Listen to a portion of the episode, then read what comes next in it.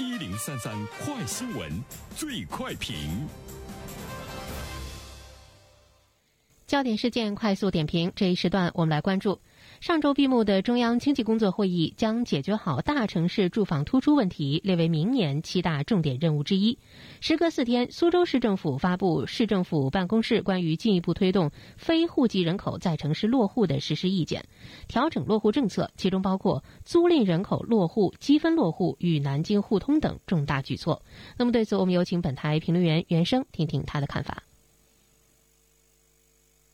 你好，安然。这个政策呢有两方面值得我们关注啊，一个呢是呃租赁人口落户，再一方面的话呢，它的落户积分和南京互通，呃，这个呢就是未来的一个城市圈联合起来呢吸引人才的问题。首先，我们关注呢租赁人口的落户，苏州的这样的一个举措，直接呢是告诉我们。呃，租购呢是同权。以前对于呃城市面临的一个突出的问题，就是租购不同权。你购买房子和你这个租房子享受的这个权利呢是不一样的。所以这一次呢，苏州落户的新政最大的亮点就是租房是可以落户的哈，也可以理解为它进一步放宽了人才落户的这个政策。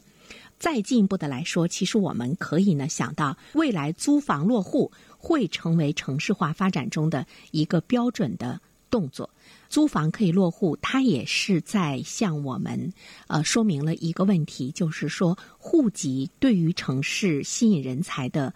影响。今后来说呢，会越来越小。看到了很多的城市都在呢放开这个落户政策，户籍政策呢对城市吸引人才的影响力呢是明显的在减少。其实，在老百姓的心目中，我们也能够感觉到，除了一线城市户口的吸引力是极强之外，其实在其他的很多城市，包括省会城市，户口的吸引力呢已经呢不具备任何的这个优势了哈。而且，对于一线城市来说，户口的吸引力。更大的呢是在于它的教育的资源，大家也是在考虑到呢，为自己的子女能够呢在这座城市上顶尖的这个大学，呃，这个方面的话呢，可能呃是呢一种更好的社会福利，而其他的城市的话，在这方面就没有优势了。户口啊，对于人才的吸引力已经越来越小，甚至于没有任何吸引力的时候，对于苏州来说，我们认为呢，它是在更多的呢还是在这个吸引人才，因为我们都知道现在对于中国来说，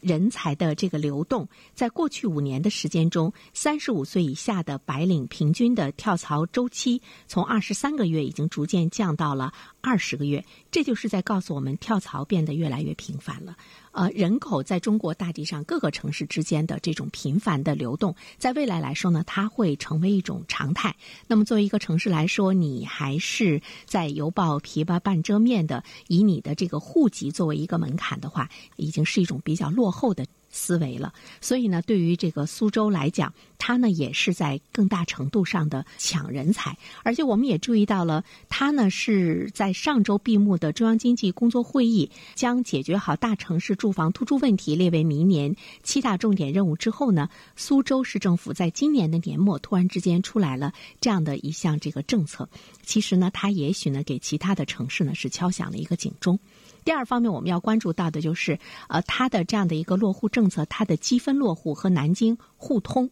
呃，呃其实呢，我们还要关注到的呢，就是它这一次政策呢，还在探索苏州与无锡、常州等具备条件的都市圈，率先呢实现户籍准入年限同城化积累互认。呃，这里面我们就会看到呢，在南方，在长江三角洲、在珠江三角洲等等这样的地方的一个城市圈，呃，互相这个拥抱，相互呢取暖，共同来吸引人才，共同呢呃使得经济进一步发展的这种紧密的合作程度呢越来越强。那么我们依然呢会看到，在经济在人才的吸引方面，好的越好，差的呢越差，就是这个差距呢。会是越来越大，呃，同时呢，我们会看到租房可以落户来说，在未来可能会成为很多城市的一个标准化的政策。租房在全国来说呢，是推行的一个新动力，呃，而且我们还看到对于。今天的地产市场在各个方面都进行更大程度的一种调控，房住不炒的主要的宏观政策的思想的状态之中，对于一个城市来说，你的这个租房的市场如何能够更好的进一步呢给它运作起来，它呢会成为城市地产市场发展的一个新的动力。所以说从。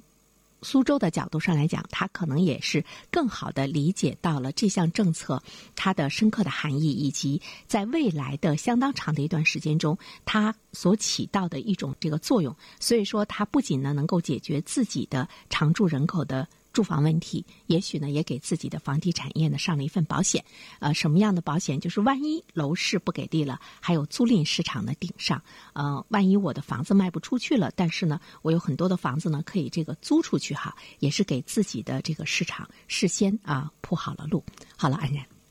好，感谢原生。